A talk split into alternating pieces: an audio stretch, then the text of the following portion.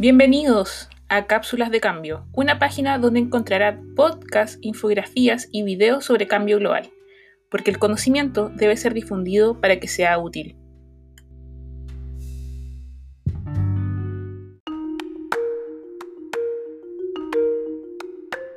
La disonancia cognitiva hace referencia a la tensión o desarmonía interna del sistema de ideas, creencias y emociones que percibe una persona, es decir, se enfrenta a cierta falta de coherencia entre su actitud y su acción.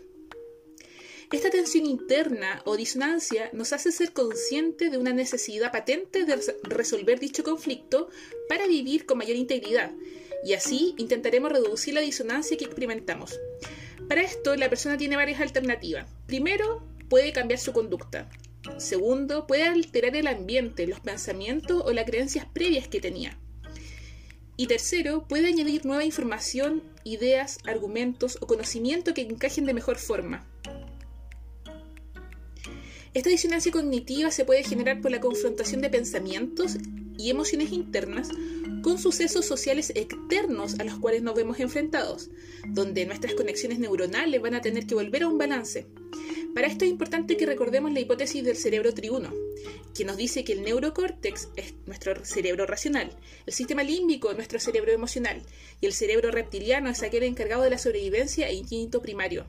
En conjunto determinará entonces nuestra forma de afrontar los desafíos presentados.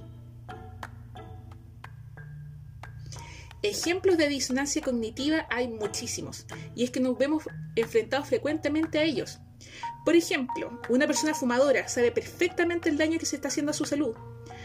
O una persona que una noche es infiel a su pareja, aunque ella dice que es fundamental la fidelidad y siempre había pensado y expresado que no caería en ella, ni que perdonaría un hecho así.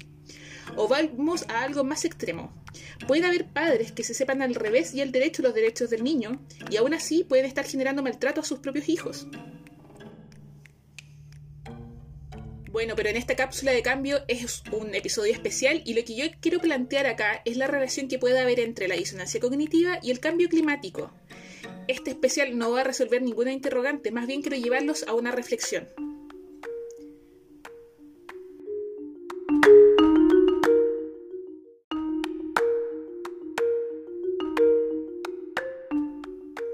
Que existe una relación directa entre la disonancia cognitiva y el cambio climático?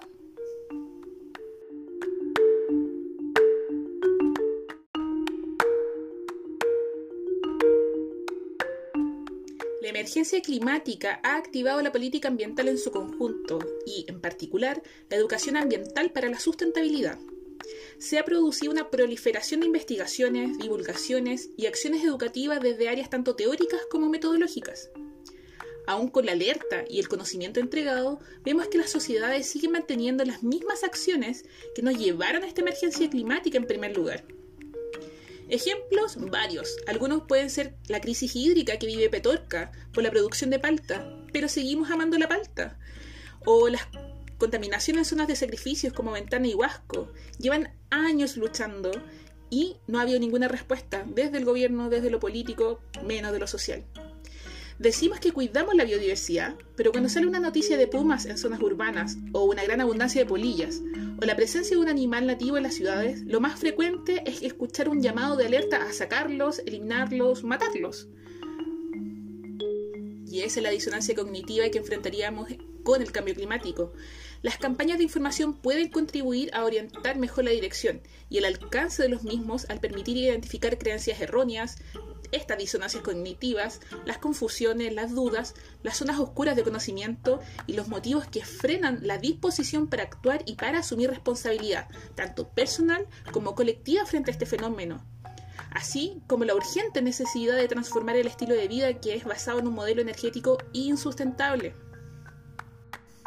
Ciertamente muy pocos problemas que caracterizan la vida contemporánea son como el cambio climático, porque no muestran tanta complejidad. Para empezar, porque pese a sus evidentes manifestaciones, continúa con una muy baja prioridad social y política, incluso frente a otros problemas ambientales como el agua y la energía.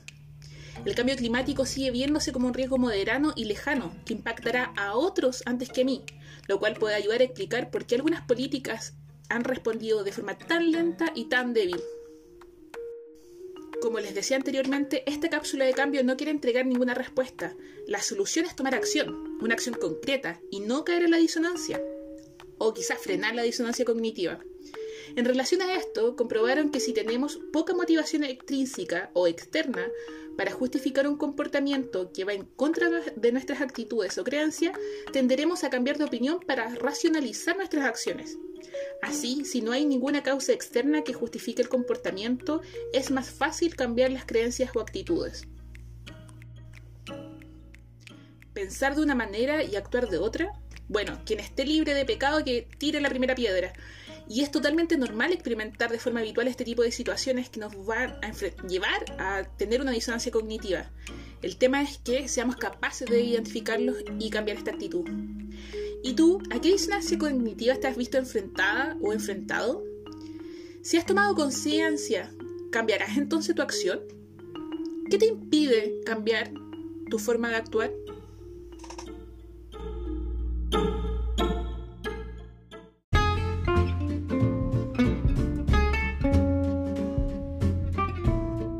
Llegamos al fin de esta cápsula. Te espero en nuestras redes sociales.